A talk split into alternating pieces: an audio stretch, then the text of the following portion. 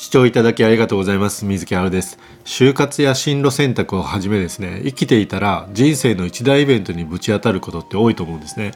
でその時に自分がどうしたいのかわからないとかですねどれが自分にとって正しい選択肢かわからなくて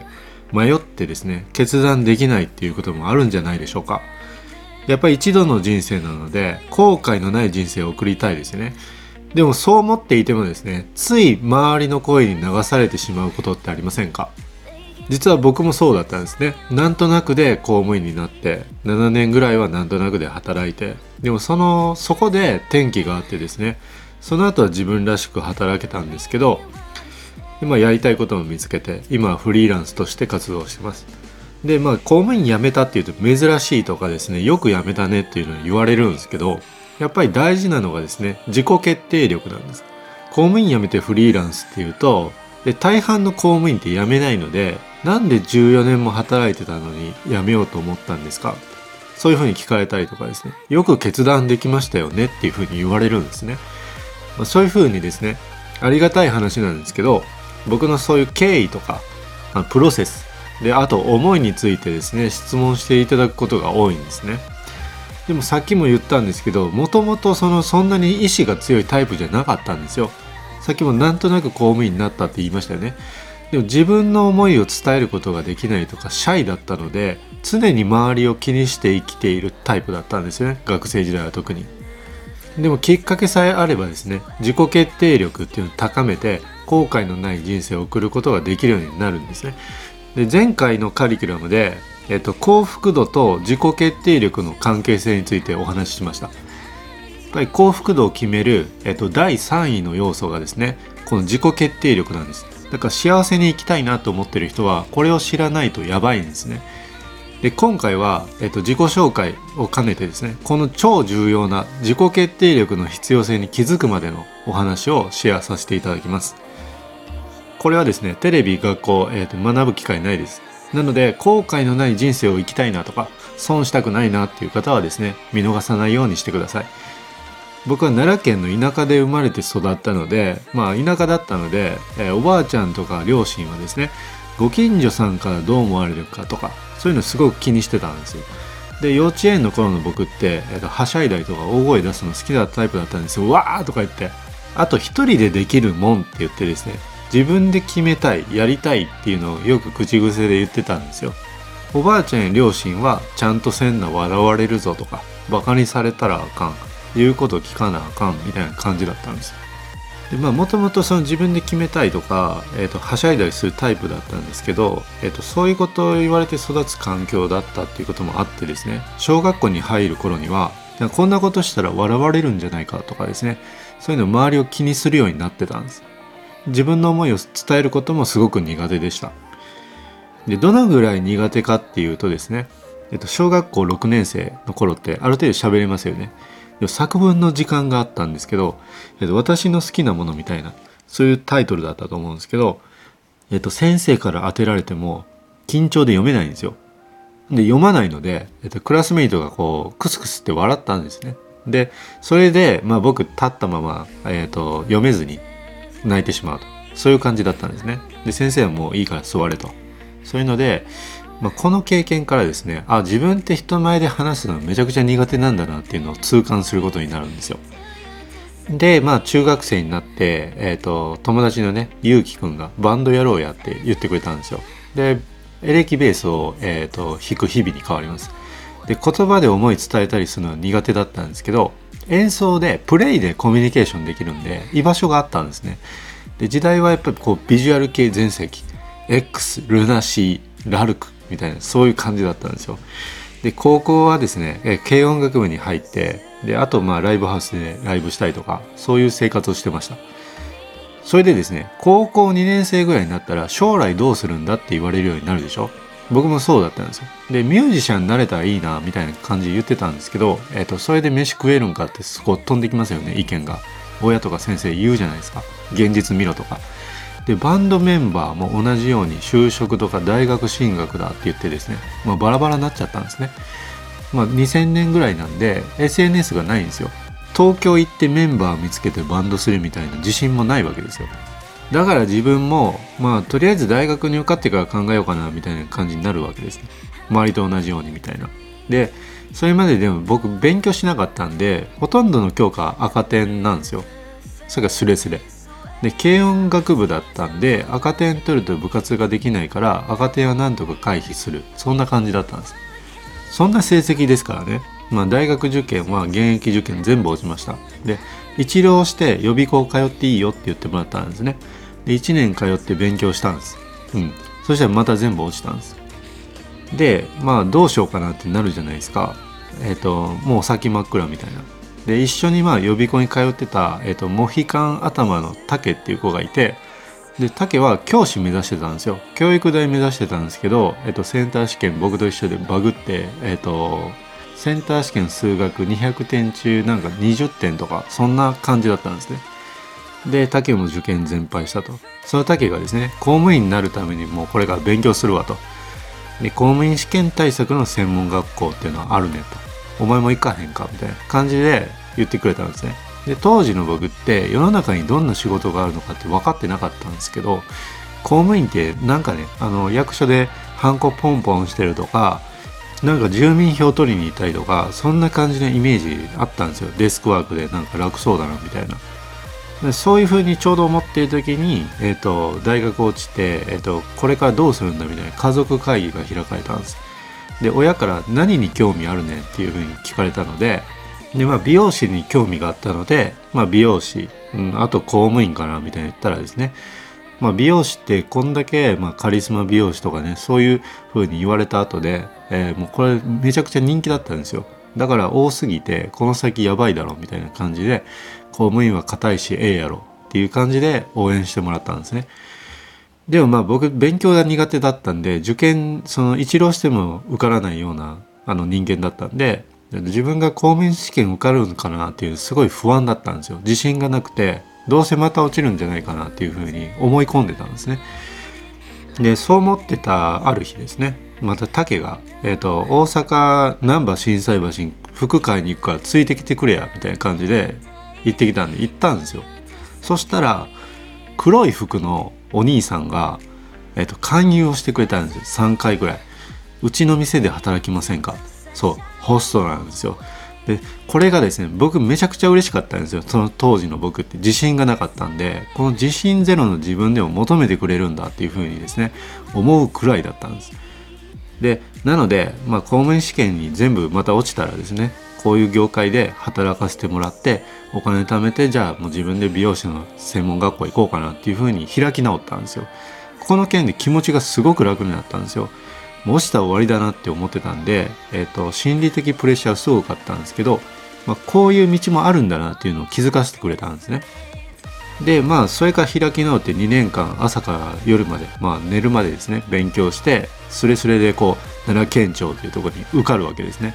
で学校のクラスメイトのおかげですこれは、えーと、教え合いっ子ができたんですよ、うん、予備校時代って僕竹しか友達がいなかったんでで竹と一緒に勉強しなかったんで教え合わなかったんですよ。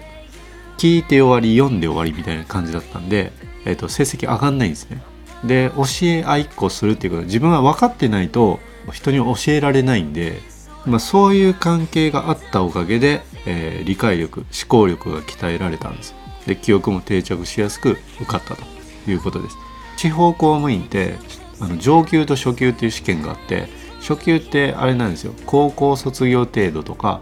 短大レベルなんですよ。だからその大卒のあの人たちが受ける試験より簡単だったんですね。なのでそっちの初級で受けたので、えー、スレスレ合格できたってことです。で実際ですね公務員になって働き始めて分かったのが自分って公務員になることがゴールだったからどう働いていったらいいんだろうとは目標がなかったんですよ。で言われたことしかやらないから楽しくないんですね。ここポイントなんですよ。言われたことしかやらない。うん。だから公務員になってからも相変わらずこのコミュニケーションめっちゃ苦手だしっていうのでね言われたことしかやらないからとにかく楽しくないんですね。まあ、いろんな仕事したんですけどまず最初は3年間奈良県立医大っていうところで経理を担当してでその後の3年間は県庁で、えーと、道路の苦情を聞くあの部署になったんですね。で1万件ぐらい苦情を聞いてでその後ですねここがターニングポイントです。精神保健の仕事の担当になったんですね。でこの仕事はどういう仕事って気になりませんか？あの自傷行為とか傷害事件を起こす恐れがある人とか、まあ、起こした人がですね大体はその警察署に保護されるんですよ。でそこの警察署から精神科病院に車でお連れするんですね、まあ、運転したり隣に座ったりっていうのをしてましたで病院に着いてからはですね精神科のドクターの先生がですね、えー、と診察をしてくれてで入院が必要かどうかの,、まあその診察をするわけなんですよ。でその立ち会いをしてました。でその本人さんからもだしあのご家族の方からの相談とかも受けてたんですね。でこの仕事を担当し始めた時って僕もう正直ですね一番行きたくない部署配属になってしまったなって思ったんですね。でうつは心が弱い人がなるもんだっていう偏見もあったんですよ。で今考えたらその当時の自分って何考えてたんだなって思うんですけど、まあ、その理由はですねその部署に配属された1ヶ月後に母がうつになったんですよ。その1ヶ月後に、えーと、自殺で亡くなったんですよね、でその時にですね今までま他人事だと思って働いてた、まあ、そういう気持ちでやってたんで、えーとかなり落ち込んだんですよ。自分の身にこういうことがあるのかっていうのをすごく痛感したんですよね。で夜も寝れないし一睡もできない日もありました。でもですねそういう状態でも仕事にだけはやっぱ行ってですね、まあ、それが6月なんですけど、えっと、次の4月に、えっと、運命的な出会いがあります。運命的な出会いまでの10ヶ月っていうのは僕正直あまり記憶がないんですよ。まあ、とにもうとにかく機械的にしか、えーとできなかったと思います。でもこの2人との出会いでですね僕のキャラもえ人生もですね大きく変わることになりますその2人っていうのはですね、えー、と上司、まあ、当時40代後半の N さんで精神保健福祉士っていうあの国家資格を持つえカウンセリングや相談対応する K さんこの N さんと K さんだったんですねで2人は僕の母親が亡くなった経緯とか事情もねあの引き継ぎ知ってたんですよ知ってくれててで精神保健福祉士っていう、えー、資格を持っている K さんがですね、えー、めっちゃ話聞いてくれたんですよ。これまで大変やったねって。うん。まあ、色眼鏡で見るわけでもなく、同い年っていうこともあって腹を割ってね話せたんですよ。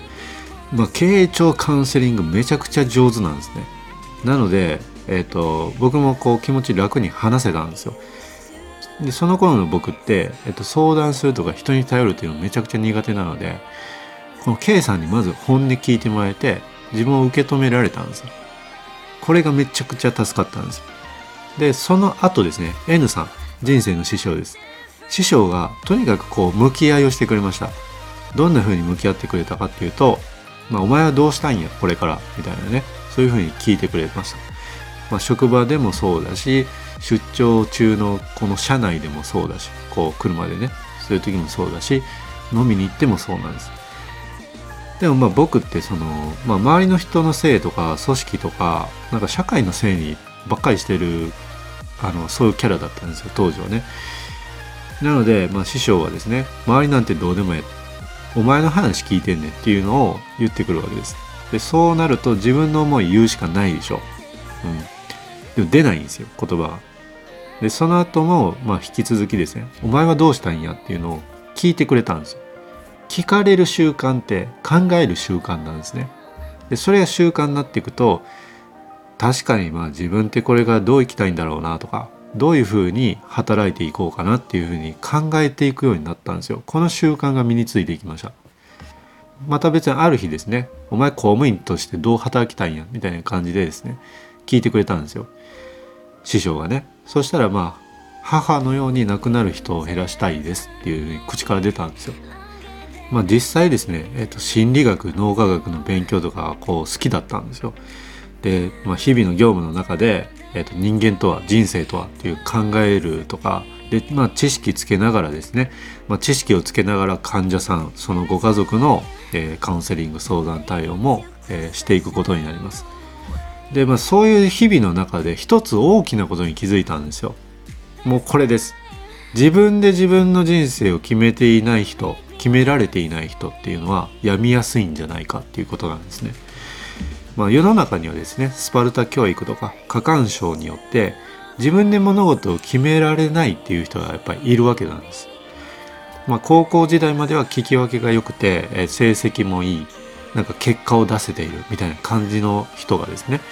大学入試に失敗した就職で失敗したっていう時にですね自分はダメだ価値がない期待に応えられなかったっていうふうにあのメンタル崩したりしている人の傾向がやっぱりあったんですよね。でまあ師匠にもこういう話をして、えっと、やっぱり僕は自分で自分の人生を決めれる自分になりたいですっていうふうに言ったんですよ。うん、そしたらですねまあお前ええやんって言ってくれたんですよ。まあ、こうやって話しながら気づき与えてもらったりとか、まあ、受け入れてもらえたっていうのもあって、まあ、あとですね大きい委員会でプレゼンする機会役割を作ってくれたんですよ。僕さっきも言ったんですけど作文人前で読めないようなタイプだったんですけどもうドキドキですよ。でも「あかん。お前がやるんや」って言われたんですよ。でそういったチャレンジできる環境機会を作ってくれたんですね。もうやるしかないなって思ってやったんですよ。お前できたやんっていうふうにやっぱり認めてくれるんですよ。で精神保健の現場を、まあ、そうやって4年間担当して、まあ、思ったことがですねえっ、ー、と住んでる人たちにとって大事な情報とか知識ってあの全然伝わってないなっていうのを思ったんですよ。役所の中の制度とかね。こういうふうに困ったらここに相談したらいいとか。あこれって広報とか伝える力がないんだなっていうのを思ったんですよね。だからまあ住んでる人たちのその精神疾患とかへのまあ誤解も多いとかね思い込みあるなみたいなのもあるわけですよね。僕もまあ前は心が弱い人が病むっていうふうに思ってたって言ったじゃないですか。でもですねやっぱり育ってきた環境とか自分で人生を決めれないとかそういう難しいいろいろあるわけですよ。でいろんな知識や大切なことを伝えるスキルを身につけていきたいなって思って広報を希望したんです。でまあ人事異動の希望の長所っていうのがあるんですけどそれに紙にびっしり書いたらあの希望を通ったんですね。でその広報課で役に立ったのがやっぱりインタビュー取材する時のその精神保健の仕事してた時の傾聴カウンセリング力だったんですよ。うん、話を聞くっていうことですよね。やっぱり相談業務やってたのがこの時にも生きたんですよ。で人の思いを聞いて記事動画にするっていうのはやっぱりめちゃくちゃ楽しいなって思ったんです。まあ、そういうふうに、えっと、人と向き合える仕事はしたいなというのを思ってたんですけどで広報を3年7ヶ月担当した時にですね、まあ、人事異動があってでまあ他の部署に異動になって、えーと、人と向き合う仕事というのはできなくなっちゃったんですね。内部管理の仕事で。自分ってこういう人と向き合う仕事っていうのをやりたいんだなっていうこう分かってですねあこれからも独立してフリーランスとして頑張っていこうっていうふうにですね決意したわけです。まあここからフリーランス生活が始まるわけなんですけど独立してみるじゃないですか。で僕公務員根性抜けてなくて大変だったんですよ。あのお客さんって待ってても来ないじゃないですか。だから自分から行かないといけないんですよ。で公務員からフリーランスっていうその起業家としての価値観にゴロッと変える必要があったんですね、まあ、独立した当初初月っていうのは公務員時代の給料の4分の1ぐらいだったんですよ。もう一気にあのすごい落差ですよね。でこれやばいなって思ってたんですよ。でそう思ってた時に、えっと、幼稚園からの幼なじみがですねそういう起業家精神を養うための、まあ、10ヶ月講座っていうのを案内してくれたんですよ。仏教哲学とねアメリカンリーダーシップを日本人用にアレンジしたものなんですけど、まあ、今この話聞いて思った方もいると思うんですけど、まあ、正直ですね僕はこの手のセミナーって怪しいなって思ってたんですよ。であなたどう思いますか？ねだからまあ僕が今こう話しているのをまあ疑いながら聞いていただきたいと思うんですけど、まあ、この10ヶ月講座で何をしたのか気になりませんか、まあ、これまでの人生を振り返って考えていただきたいんですけど何か新しいことにチャレンジしてみようみたいに思った時にですねどうせ自分にはできないだろうなっていうふうに思い込んだ経験ってありません？これってわざわざ意識して自分には無理だって思ってないですよね？湧いてくるもんだと思うんですよ。なんでかわかんないけどできないと思っちゃうが正解だと思うんですね。まあそういうふうに思い込んでしまう人ってやっぱ多いんですね。僕もそういう思い込みがすごかったんですけどでもフリーランスとしてやっていくなら自分ならできるって思えてないとやばいんですよね。停滞するから。あの行動できないから何も変わらないんですよ、まあ、行動するから現実が変わって結果も出るじゃないですか。だからですねこの自分には無理できないっていうふうに思い込んでしまう自分を変えることが必要だと思って10ヶ月講座を受けたんです。でこのプログラムの中で分かったことなんですけど幼なじみが僕に向き合ってくれたこととかこれはですねえっと、公務員時代に向き合ってくれた N さん K さんが自然にやってくれてたこととめちゃくちゃ近かったんです。これ具体的な話していきますね。このプログラムを受け始めた時に公務員歴14年の経験を生かして「グッバイ公務員」っていう本を出したいと思ってたんですね。で理由は過去の僕のようになんとなく公務員になろうかなと思う人ってやっぱ多いと思うんですけど公務員の仕事や業界のことをよく知ってから公務員試験を受験してもらいたいなと思ったからなんです。で公務員になるか夢を追うかみたいな二択になることが多いんですよ。で選択肢これ目の前にした時迷ったらもう公務員安定してるし公務員になろうっていうふうについなりがちなんですよ。うん、親も学費を出すからあの夢夢より、えっと、堅実な公務員押すんですよね押しがちなんです。同じ200万円があればあのそういう公務員試験の専門学校とかに払ってしまいがちなんです。お金をどこにあの配分するかなんですよ。それが公務員になりがちだってことなんですね。でもまあ実際ですねあの客観的に考えていただきたいんですけど人口減っていくじゃないですか。で公務員といってもこれからの時代で絶対安定じゃないんですよ。あの小さな村とか町ってもう消えそうなとこがいっぱい出てきてるんででどんどんどんどん減っていくって言われてますよね。そういうこととか自分がまあ14年の中で得た知識経験をですね、えー、伝えたいなと思って、まあ、こういう業界なのであなたに合ってますかっていうことを問いかけさせていただいてまあ、それでもですね公務員じゃあなろうって思う方はあの勉強していただいたらいいと思ったんですよね。まあその公務員になるからっていうので夢を諦めなきゃいけないってこれもうみんなの問題じゃないですか。なんか僕一人の問題でもないのでみんなの問題なので、まあ、そういう思いからですねクラウドファンディングにチャレンジしました。でこの挑戦してる途中で、えっと、支援って止まるんですよね。うん、もう無理かもダメかもまたこれ顔を出すんですよ。その時に幼なじみがこの思い込みに気づかせてくれるんです。無理かもって言うけどさそれ思い込みやんなっていう風にね。今必要なのはこんな行動じゃないのっていう風に言ってくれるんですよ。ああでも確かになって気づくじゃないですか。だから必要な行動をとるんですよ。でその後もまあ超指導っていう風に定期的に進捗を確認してくれるしまあやっぱ無理かもって思った時はですね話聞いてくれるんですよ。で思い込み気づかせてくれて取るべき行動に気づかせてくれるんです。これを繰り返していると100名を超える方たちからですね支援していただいてそのおかげで、まあ、達成してで本を全国出版するということができるようになりました。でこの幼なじみのようにですねあの目標に向かって一緒に伴走してくれる存在のことをメンターっていうことを学んだんですよ。まあ、メンターがいるとですね無理かもって思った時に、まあ、思い込みに気づけるので行動する時間が増えるんですよ停滞しないんですねで必要な行動を気づかせてくれるので、えーと、行動できて現実を変えやすいんですまあ、そういうふうに行動してたら新しい価値観とか習慣が生まれて無意識で、まあ、自分ならできるかもっていうふうに何ですかね性格すら変えていくことってできるんだなっていうのをこれ身をもって体感したんですよ。うん、だから自分で物事を決める時って思い込みが邪魔になるんだなっていうのをもうめちゃくちゃ感じたんですよね。でその思い込みにいかに気づいて、えーと、目標に向かって必要な行動をとることが大事かっていうことも分かったんです。その後はですねこの10ヶ月プログラムで実践したことを、まあ、独自で勉強したことをベースにですね取材活動をしたりとかカウンセリングセッションをしていくとですね嬉しい感想をもらえるようになっていくんです。えこんな大切なこと知らなかったです。これみんなやったら日本変わりますよとか。この自分の思いが明確になってプレゼントが伝えられるようになりましたとか。あとはまあ世間の常識よりも自分の価値観大切に生きようと思えるようになりましたっていうふうにですね言ってもらえたんですよ。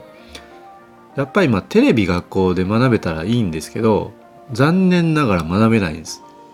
だから気づいてる人は気づいてるんですよ。気づいてない人はマジで気づいてないんです。だからですね、なんで自分のことなのに分かんないんだろうなとかですね、決断できない自分ってダメだなとか、人と向き合うのが苦手な自分ってダメだなっていうふうにですね、自分を責めなくても全然大丈夫なんです。無理もないことなんで。でもこれって今もまあその就活とか、えっと、進路選択で悩んでる人とか、え、社会人になっても自分ってこれからどう進んでいったらいいんだろうというふうに悩んでる人いっぱいいるじゃないですかだからこれみんなの問題なんですよこれどうにかできないかなっていうふうに考えて今できることは何かっていうのでこの自分を知る学校をやってます。だから過去の僕のように環境とかきっかけこの知識さえあれば自分を変えていくことってできるんですよ。僕はそう信じてます、まあ、先あの就活生とかも言ったんですけど、えっと、過去にですね僕関西大学で大学生に授業させていただいたりとか、えっと、教員や教育者を志す大学生を対象にですねオンライン授業っていうのをやってるんですよ。あの自分を知る授業っていうんですけどそれやってて確信したのがですね日本人に足りてないのは自己認識力自分を知る力で自己決定力。こう自分知ってないと決めれないんですね、うん、自分で決める力。あとは対話力なんですこの3つが鍵なんですねで過去の僕はこの3つともなかったんですよ